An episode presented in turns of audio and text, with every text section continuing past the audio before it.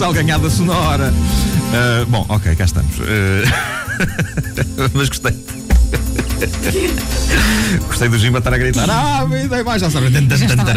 Bom, estava apressado. Uh, o verão, o verão é tramado quando, uh, quando uma pessoa tem de trabalhar. Não há assuntos dignos de nota que uma pessoa possa abordar. Uh, está demasiado calor para pensar em ideias frescas. por isso, ontem, quando eu estava a preparar esta edição do A Vida em Marco, eu cheguei a uma triste conclusão. Não tem assunto. Não tem assunto. obrigado por isso e bom dia. Até amanhã. Tchau. Uh, bom, ok, então talvez valha a pena procurar qualquer Fazer coisa. qualquer coisinha, Marco, trabalhar, não? Hum, ora bem, uh, é que ainda por cima não tiro férias eh, decentes há que tempos, por isso estou naquela altura do ano em que a melhor imagem que vos posso dar do meu processo criativo é esta. Eu ando, no fundo, com uma espátula a raspar das paredes da minha mente os restos de ideias que me sobraram uh, do resto do ano. Uh, e uma das reflexões que me ocorreu fazer é sobre escadas de incêndio. Um, eu, eu, gosto de, Estou a tentar vender isto com um ar interessante, cara. Que escadas de incêndio. E esta imensas pessoas. Espera aí, ele vai falar sobre escadas de incêndio. Isto é importante. É, pá, vai, vai falar sobre escadas. Não, vou falar sobre escadas de incêndio uh, porque no prédio da empresa onde eu trabalho, não esta, a outra, as produções fictícias, há uma escada de incêndio. É um prédio antigo. Uhum e eu, eu no outro dia estava sentado lá no, no pátio uh, da empresa, precisamente a pensar em ideias, uh, ou a raspar restos de ideias da cabeça e a constatar que boa parte delas eram afinal caspa, e, e pus-me a olhar para a extraordinária escada de incêndio que o prédio tem. Tem aquele e tem outros ali do bairro. Pus-me a fazer uma, uma visão eh, panorâmica uh, e uma análise sobre as escadas de incêndio. E a questão que eu coloco é: sendo aquilo escadas de incêndio eh, não deveriam ser mais seguras. Uh, já reparaste nisso? São uns degraus ridículos, tudo muito íngreme. Algumas têm um ar muito frágil, têm de se desdobrar. E eu não, não sei, porque nunca, abanar, nunca, passei por um incêndio. Abanar devem abanar imenso.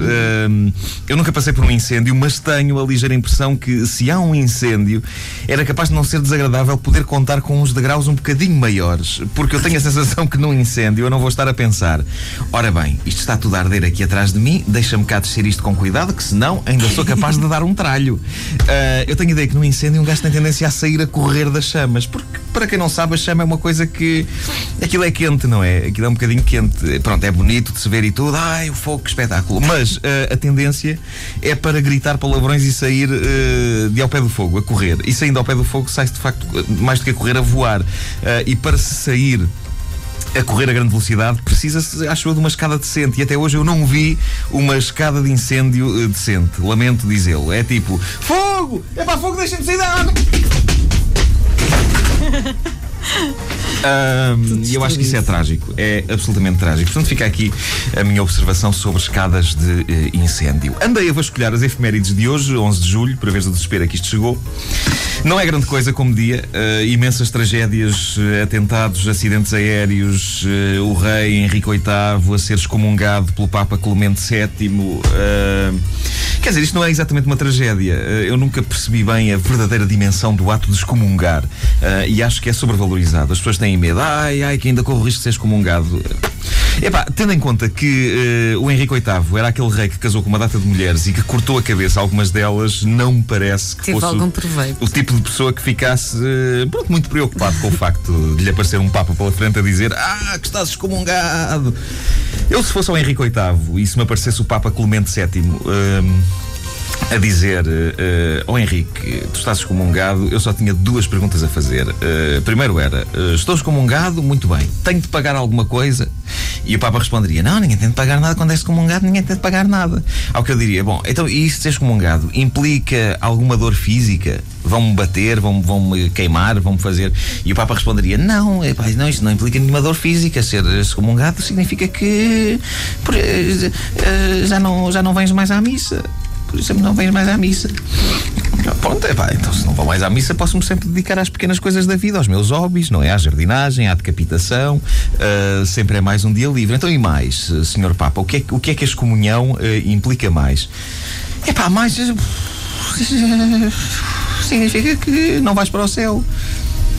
É pá, por mim tudo bem. Quer dizer, digamos que vistas bem as coisas não é o fim do mundo. Se eu puder continuar a portar-me como um filho da mãe, não, isso pode, podes portar-te como um filho da mãe, até passa a fazer mais sentido porque já não pertences à igreja. De certa maneira até ficas mais uh, livre. Porra! Quando eu decidi excomungar-te, a ideia parecia muito mais bruta. Deixa-me ver se não falta nada. Não, ser excomungado é isto. Pronto, e o Henrique VIII diz: epá, então diga-me lá onde é que eu tenho de assinar essa excomunhão, que trata-se já disso, e eu assim, saindo daqui, vou já violar meia dúzia de mulheres para, para comemorar. Não, definitivamente eu acho que a excomunhão eh, não é pior do que entalar uma parte íntima num fecho de correr. Uh, no fundo, é a igreja apenas a oficializar que determinado indivíduo é um sacana. É a maneira de uma instituição respeitável, como a igreja, dizer: epá, vá para o. Ca... Pronto, vocês perceberam. Uh, continuando a analisar as efemérides do dia, uma das minhas favoritas uh, é mesmo esta, em 1979. Não sei se estavas a par disto, um tipo chamado Stanley Barrett uh, quebrou a barreira do som em terra. Uh, incrível. Já viste a qualidade de a qualidade de assuntos que há hoje. Uh, absolutamente incrível. Uh, aparentemente uh, era um sonho de infância. Era um sonho de infância de Stanley Barrett. e parece que estou a imaginar Stanley, menino e moço, a correr pela casa que nem um doido. e a mãe a dizer: Stanley, para, para de correr, mas o que é que este miúdo quer a correr desta maneira? Para de correr! Quantas vezes já te disse para não andares a correr dentro de casa que ainda me partes o jarrão de porcelana, ainda me quebra alguma coisa de valor? Mas o miúdo tinha um sonho e a verdade é que a mãe tinha razão. Ele acabou por quebrar uma coisa.